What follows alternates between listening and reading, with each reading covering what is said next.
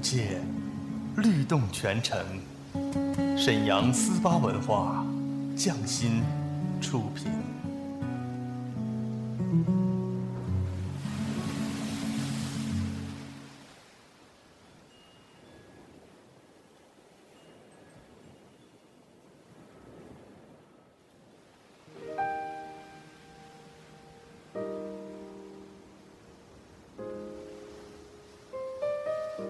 静谧的夜晚，是最美的时光。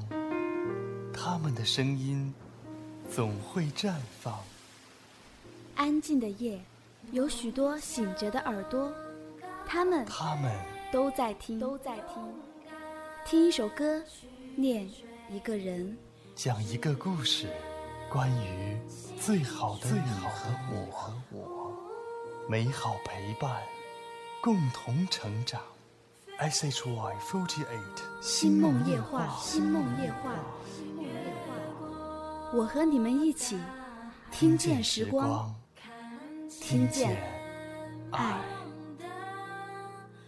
下面请听 S H Y forty eight 为你带来星梦夜话，用有温度的声音和你一起听见时光，听见爱。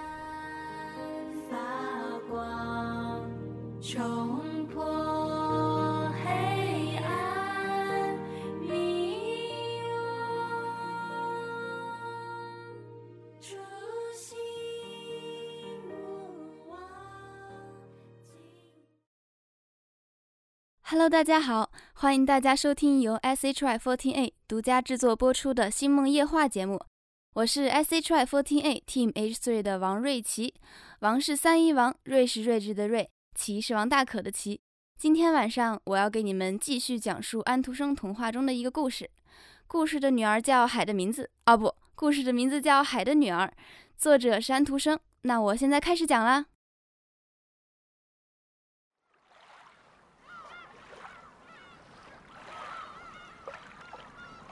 年龄最大的人鱼公主，在十五岁的时候，终于被允许升到海面上去看看人类的世界了。当她回来的时候，带回来很多有趣的事情要讲。不过她说，最美的事情是当海上风平浪静的时候，在月光底下躺在一个沙滩上面，紧贴着海岸，凝望着那大城市里亮得像无数星星似的灯光，静听音乐、闹声以及马车和人的声音。观看教堂的圆塔和尖塔，倾听叮当的钟声。正因为他不能到那儿去，所以他也就最渴望这些东西。最小的那位妹妹听得多么入神啊！当她在晚间站在开着的窗子旁边，透过深蓝色的水朝上面望的时候，她就想起了那个大城市，以及它里面熙熙攘攘的声音。她似乎能听到教堂的钟声在向她这里飘来。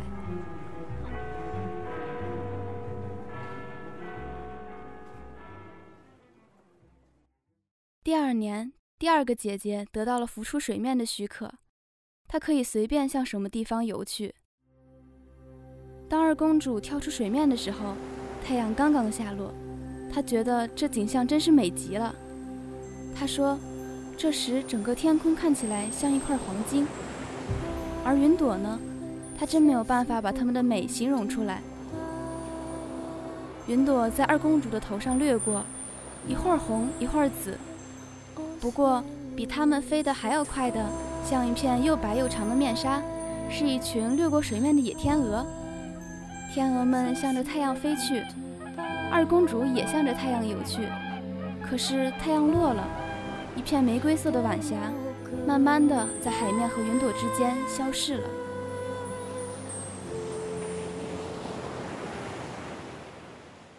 又过了一年，第三个姐姐浮上去了。他是他们中最大胆的一位，因此他勇敢又好奇地游向一条流进海里的大河里去了。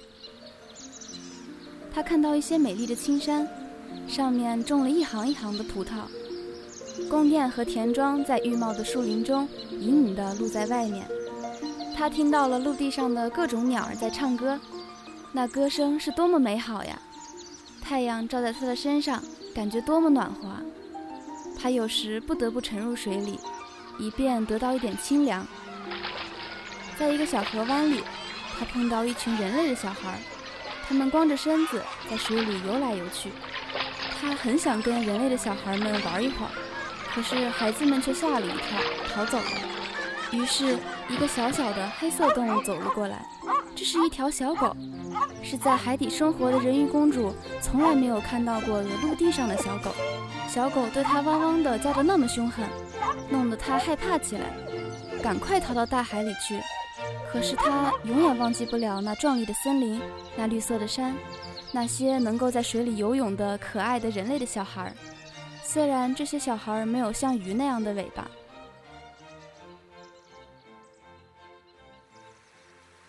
第四个姐姐可不是那么大胆了，她停留在荒凉的大海上面。她说：“最美的事儿就是停在海上，因为你可以从这儿向四周很远很远的地方望去，同时天空悬在上面，像一个巨大的玻璃钟。”他看到过船只，只不过这些船只离他很远，看起来像一只海鸥。他看到过快乐的海豚翻着筋斗，庞大的鲸鱼从鼻孔里喷出水来，好像有无数的喷泉在围绕着它们一样。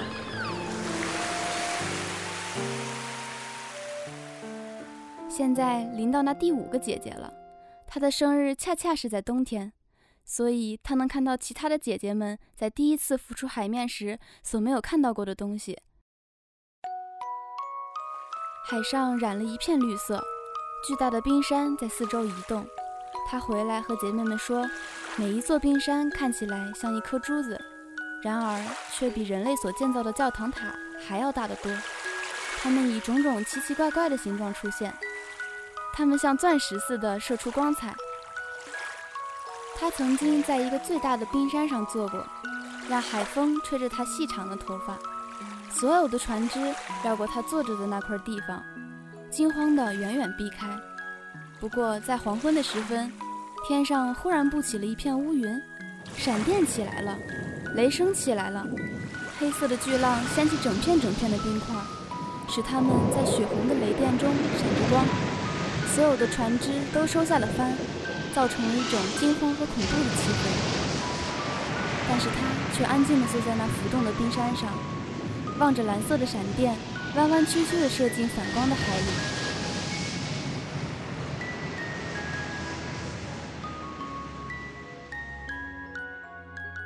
这些姐妹中，随便哪一位，只要是第一次升到海面上去，总是非常高兴地观看这些新鲜和美丽的东西。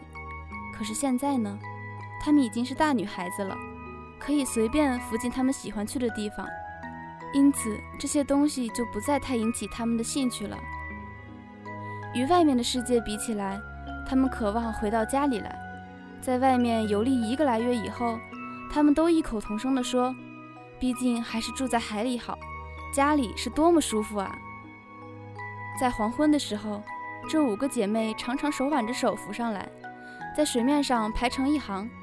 他们能唱出好听的歌声，比任何人类的声音还要好听。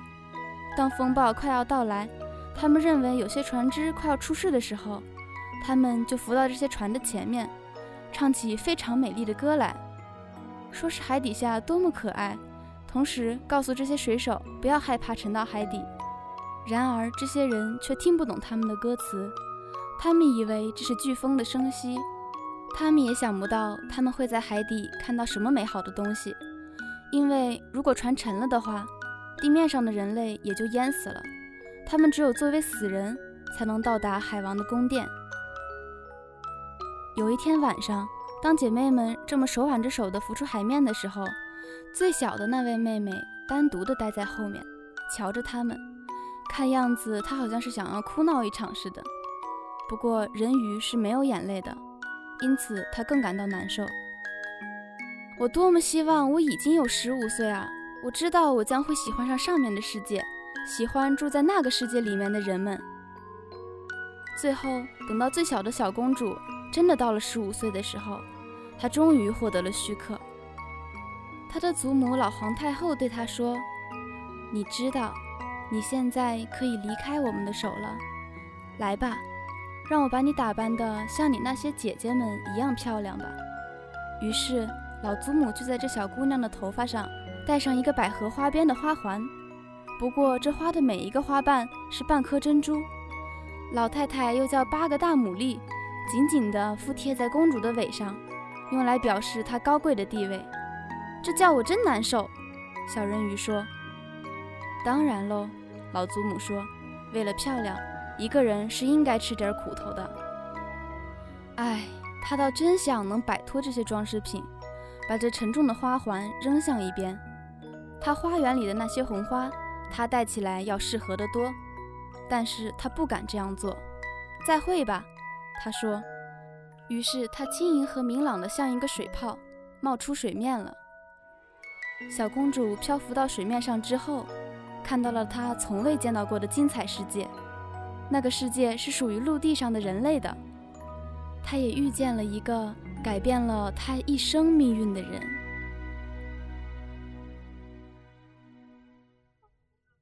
好啦，今天的故事结束啦，还想再听吗？那就请继续收听我们的《星梦夜话》吧。我是 S H Y Fourteen A Team H Three 的王瑞琪。当然，如果你们想看读故事的这个人的话，那就请来沈阳中街玉龙城三楼的星梦剧院来看我吧。每周六日在剧场里都有演出哦，记得来，拜拜。